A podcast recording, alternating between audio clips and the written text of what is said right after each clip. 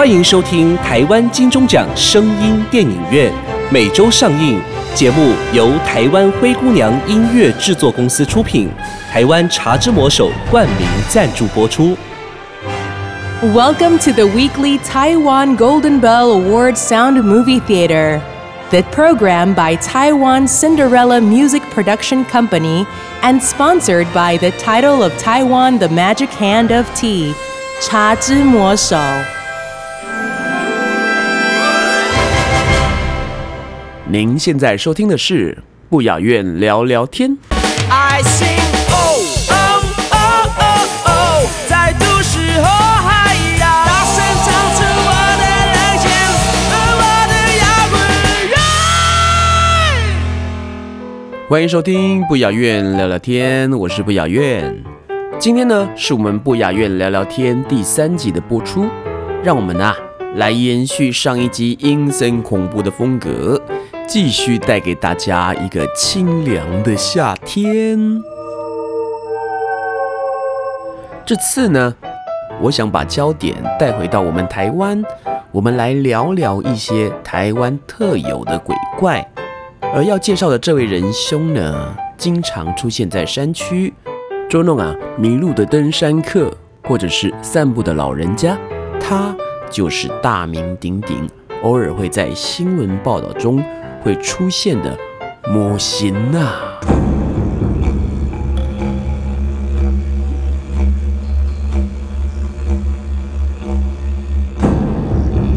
黄大山是学校登山社的风云人物，壮硕的体格加上阳光男孩般的笑容，常围着一堆学妹们听他讲。登山的趣事。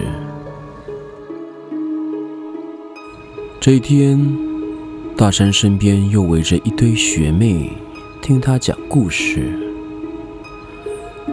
聊着聊着，其中一位学妹问道：“大山学长，今年暑假我要跟山友们爬玉山主峰，这是我第一次爬玉山诶，感觉好紧张哦。”有没有什么需要注意的地方？王大山一听到“玉山”这个词，整个人突然的安静了起来，脸上露出若有所思的表情。隔了几秒后，他转头看着学妹，慢慢吐出几个字：“黄色的。”雨衣，学妹听完歪着头，脸上露出一脸问号的表情。黄大山继续说道：“那是我升大二那年暑假的事情了。那时候我跟你一样，满腹期待的准备登上玉山主峰。”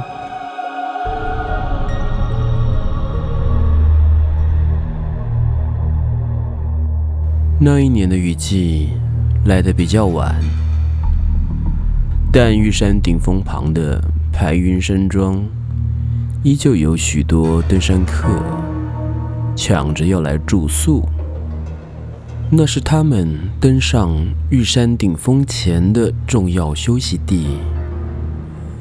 但报名的人实在太多了，需要靠抽签。来决定入住名单。黄大山与他的山友们幸运的中签了。虽然气象预报说那几天封面会南下，山区天候不佳，但排云山庄是出名的难中签。怎么可能会放弃这次的机会呢？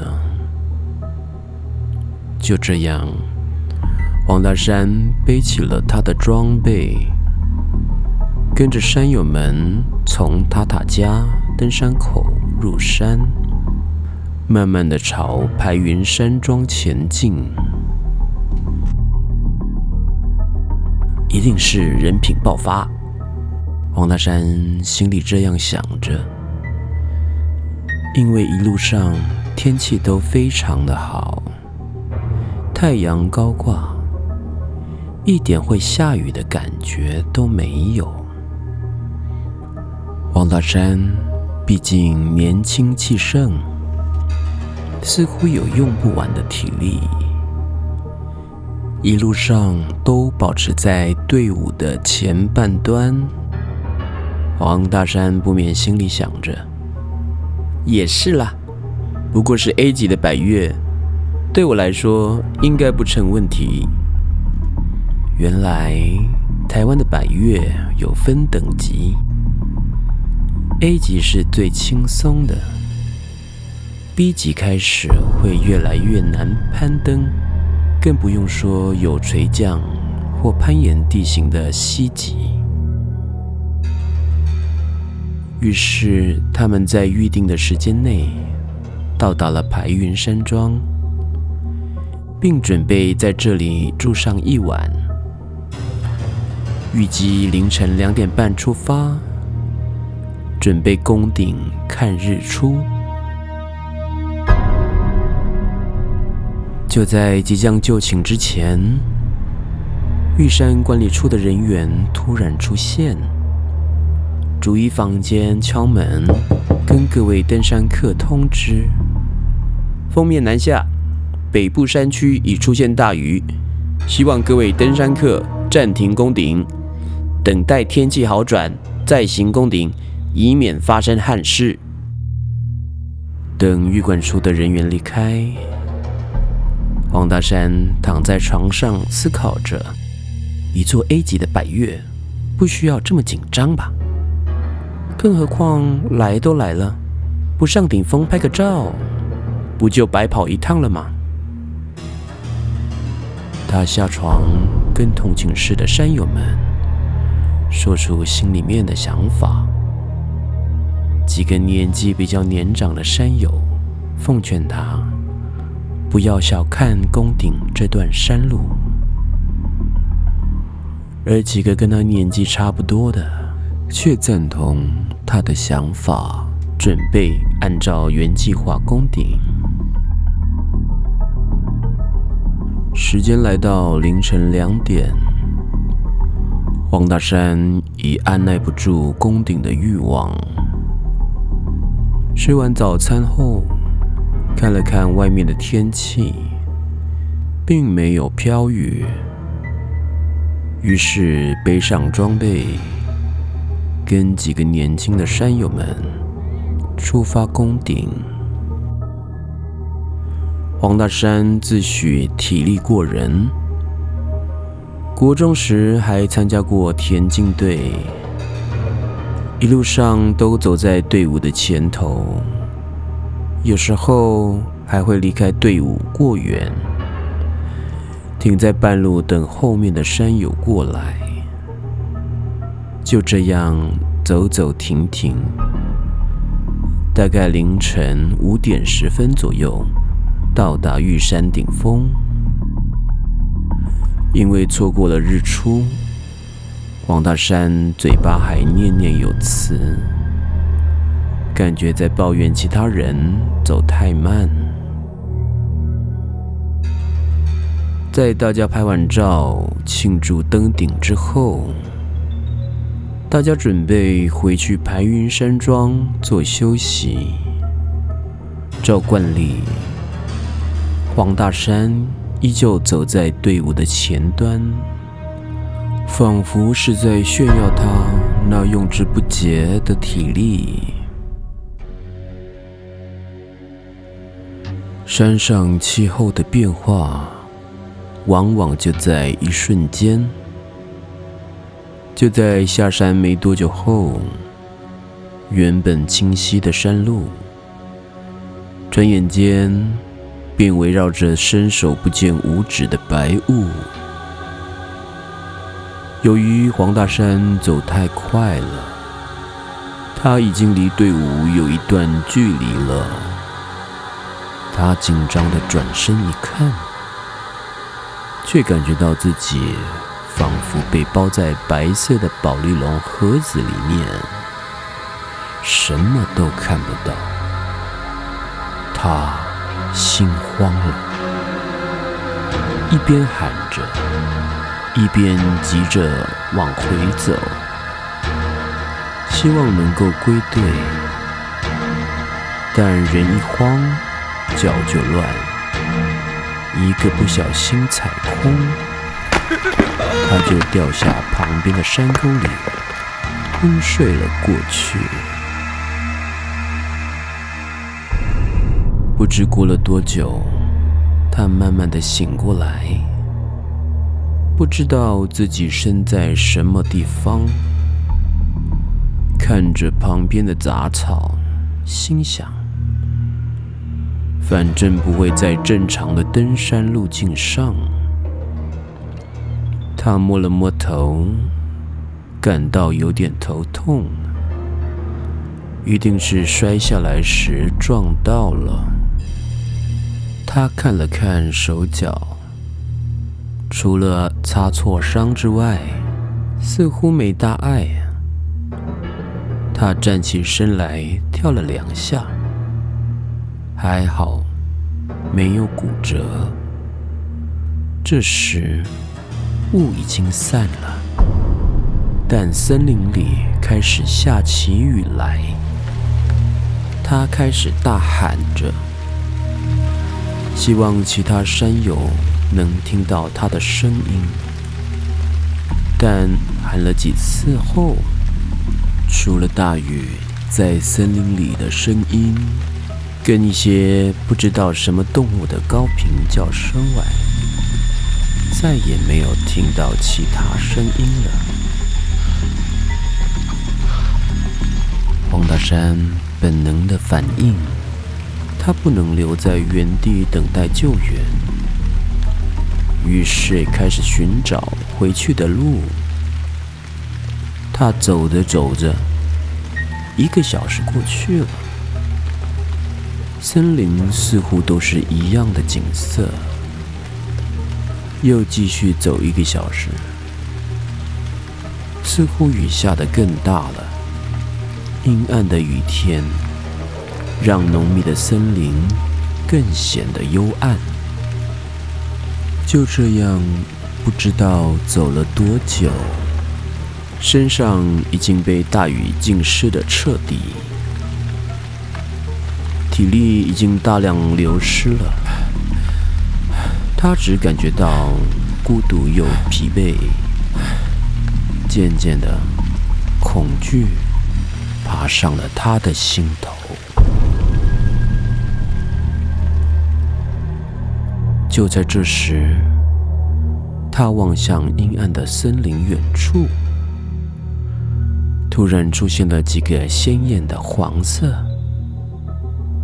啊，那是几位穿着黄色雨衣的登山客，在缓缓移动着，而且还是便利商店卖的那种轻便雨衣。他兴奋的大喊，并往他们的方向走过去，感觉自己就像掉入河中的蚂蚁。终于找到一片落叶，能让他落脚。一开始，他用走的，叫了几声，发现他们都没有反应，只是自顾自的往前走。他心想，应该是雨声太大了吧，他们没听见。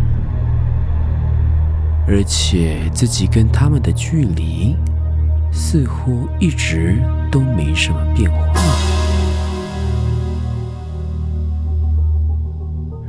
于是黄大山开始小跑步，好不容易有生存的机会出现，怎么能轻易放过呢？但他们移动速度也跟着越来越快。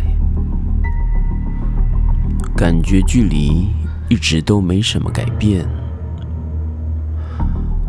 王大山决定放手一搏，拿出剩下的那一丁点体力开始追。好歹自己以前也是田径队的。慢慢的，王大山越追越近，越追越近。渐渐的，发现他们身上除了黄色雨衣外，还带着农夫用的那种斗笠。黄大山为了跟上他们，使出了吃奶的力气做最后冲刺。眼看一举手就可以碰到其中一位的肩膀了，他咬着牙，一个大跨步往前迈进，一把抓住那位登山客的肩膀，往后一拉。不看还好，一看，整个人吓到坐在地上。他哪是什么登山客啊？斗笠下面根本没有脸，一片黑漆漆的，什么都没有。王大山，一只手掌抓住了他的后衣领，他惊魂未定的往后一看。原来是昨晚劝他不要上山的资深山友，可找到你了，你怎么走到这里来啊？山友下巴点了点前方，黄大山转回头一看，哪有什么黄色登山客啊？前面有的。只是那万丈不见底的深渊。山友说：“其他跟你一起攻顶的山友，回到排云山庄后，说你脱队不见了，大家担心你，全都跑出来找你了。”王大山心头一酸，抱起了这位好心的大哥。感谢他的救命之恩，但无奈双腿已瘫软，隔了好一阵子，才跟他一起回到了排云山庄。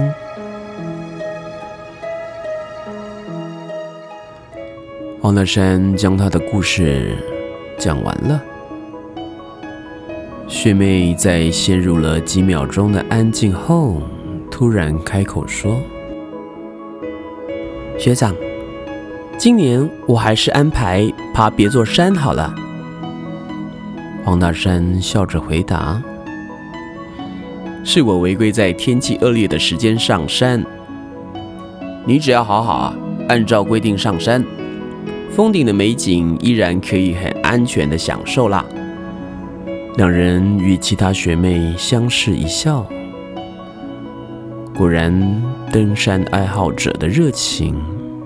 并不会这么简单被抹灭，只是千万要记得，别跟在黄色雨衣的登山客后面。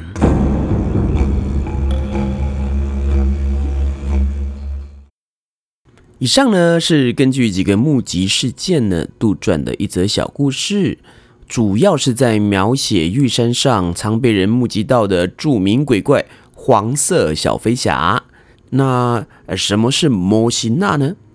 让我们先卖个关子哈。有一种渴叫做非喝不可。哎，那不是茶之魔手新品柠檬多酚吗？Bingo。算你是货，柠檬多酚啊，可是百分之百萃取柠檬原汁酵素，搭配魔手招牌茶及蜂蜜，微酸甜香，去油解腻，不止好喝，还很健康呢。走，咱们呐，现在就带着柠檬多酚，放心享受美食去喽！茶之魔手柠檬多酚，健康新品，行蛋酒。关公啊，你看又个是三星四果，有够无变巧的呢。嘿妹。俺热到面红耳赤，只想来杯冰凉的咕噜咕噜啊！嘿妹，我看我们吼来去托梦，把信徒特别可紧啦！好诶，走！叉子魔手传来白呀，咕噜咕噜啊！虾米烤米拢可以呀，咕噜咕噜啊！嘿，拍谁拍谁，补充一下，要台湾道地茶，一条龙自产自销一杯哦。唱好了，我们回去等喝魔手喽。茶之魔手手摇饮，神明也疯狂，咕噜咕噜啊！我们先听完一首歌，我再来向大家好好来介绍。这首歌呢，来自电影《女鬼桥》的主题曲《空》。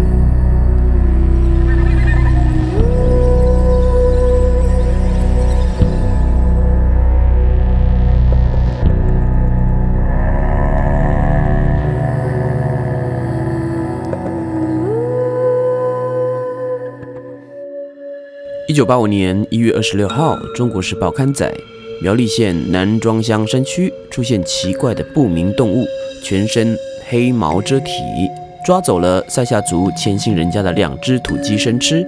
头份警察分局派山区队入山搜查，并未发现。二零零八年七月，屏东县恒春镇八十三岁妇人在卡梅基台风后，到恒春社顶公园采菇。失踪五天后，被垦丁国家公园巡山员在梅花鹿富裕区发现。二零一一年六月，台南市左镇区一名八十四岁老妇人没水没食物，受困山区，两天后自行走出山区，为人所发现。脱困后，她表示山上有人请我吃饭，且很多人陪伴，相当热闹，还有人带我回家睡觉。二零一三年七月，七十八岁随团日籍观光客，七月二日上午在新北市瑞芳区金瓜石黄金博物馆园区脱队失踪，直到七月六号下午在十五公里外的滨海公路旁被人发现，身上有许多芒草割伤的痕迹，生命迹象稳定，但却说不清楚这四天是如何度过。二零一四年六月，新竹县一名八十岁妇人。于六月二十八号跟随旅行团至花莲县凤林镇林田山游玩，离奇失踪。五天后，在离失踪三公里处寻获。夫人说，她被一位身穿红衣的女子带走。夜晚还有一对老夫妻会陪她聊天。二零一五年五月，基隆市信义区七十五岁的老妇人，十九号下午在自家后山采笋子。没想到却迟迟没有回家。经过警消彻夜搜山，终于在上午顺利找回老妇人。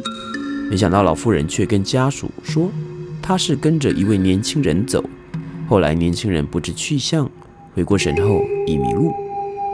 二零一五年八月，高雄市燕巢区七十八岁阿嬷，十八日上午出门到田里工作，却不知何故失踪。搜救人员最后在田寮龙安宫附近墓园寻获阿嬷。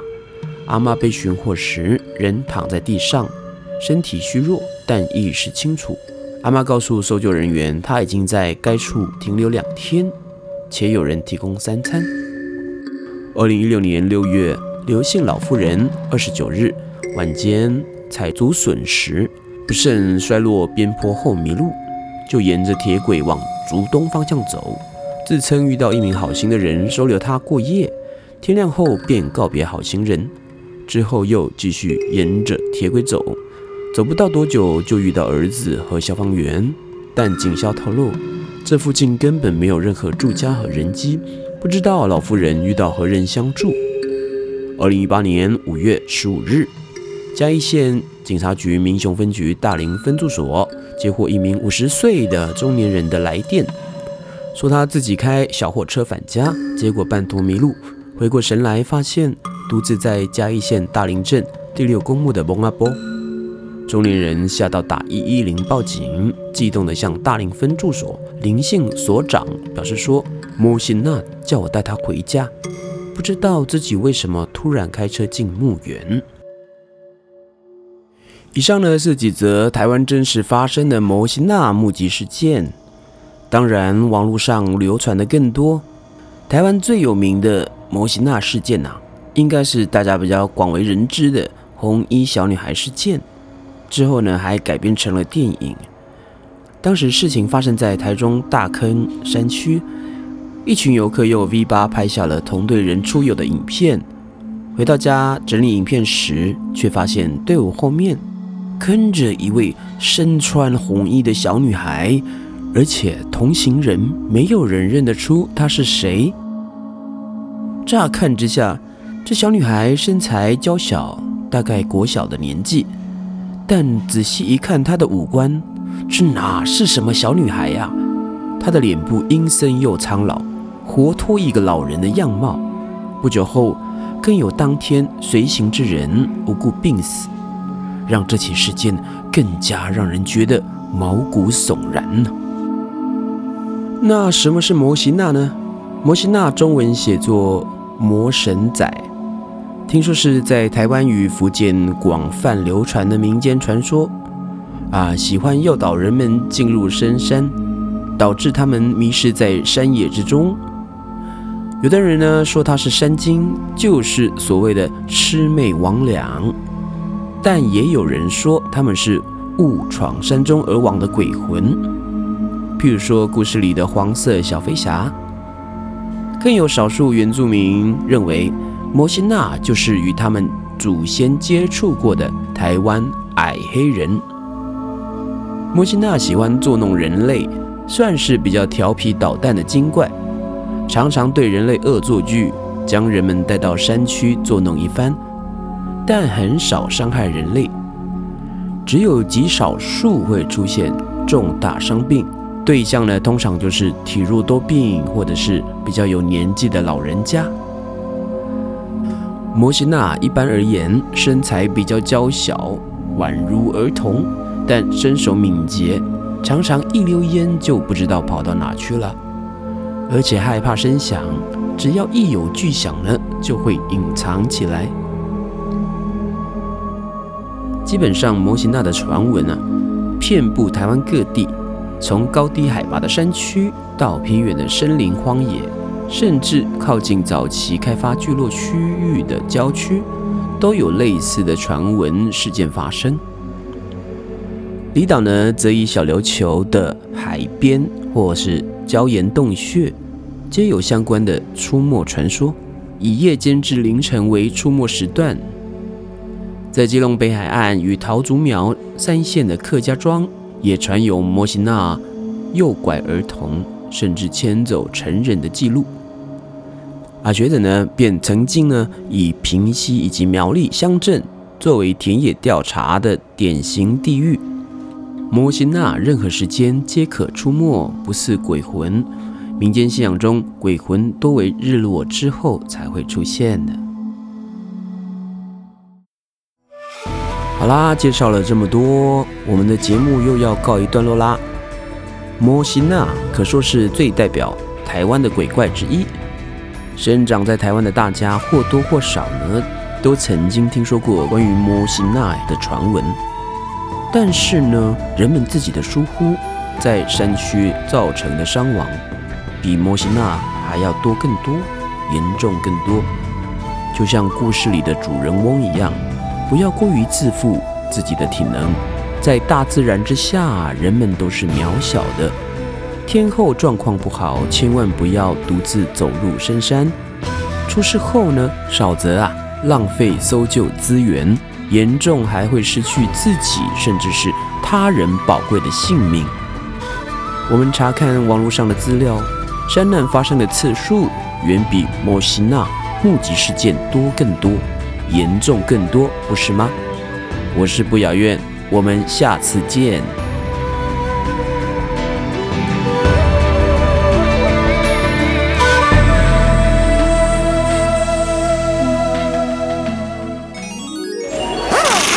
哎，头家，哦。系啊，哎，来来来，泡茶泡茶。头家，吼，你人客真多，安尼泡茶袂富气啦。就是啊，泡茶的代志，得交互行阿家的好朋友茶之魔手就对啊啦。他们唯一拥有自家茶园及国家认证的五星级制茶厂，每天都上网公布采收实况及检验报告，百分之一百的台湾茶使用，互阮足安心的啦。嘿啊，阮拢啉茶之魔手的茶，比现泡的更较好啉，免搁泡茶啦。安尼，我今日去买茶之魔手，请大家赞哦。在地自产自销，喝茶请指名茶之魔手。你的速度跟上时代的脚步了吗？全台首创精粹茶专卖店，茶来速光速登录，用速度为你萃好茶，留住精粹原味啊！茶来速颠覆手摇饮的口感，与爱上走钢管的高速科技茶。茶来速裕德店，台南市北区裕德路四百五十二号，裕德路四百五十二号。T Speed。精彩好戏值得订阅和分享，冠名赞助、夜配广告、节目合作、意见交流，灰姑娘音乐制作，欢迎你来聊聊，零七三一五一四五七。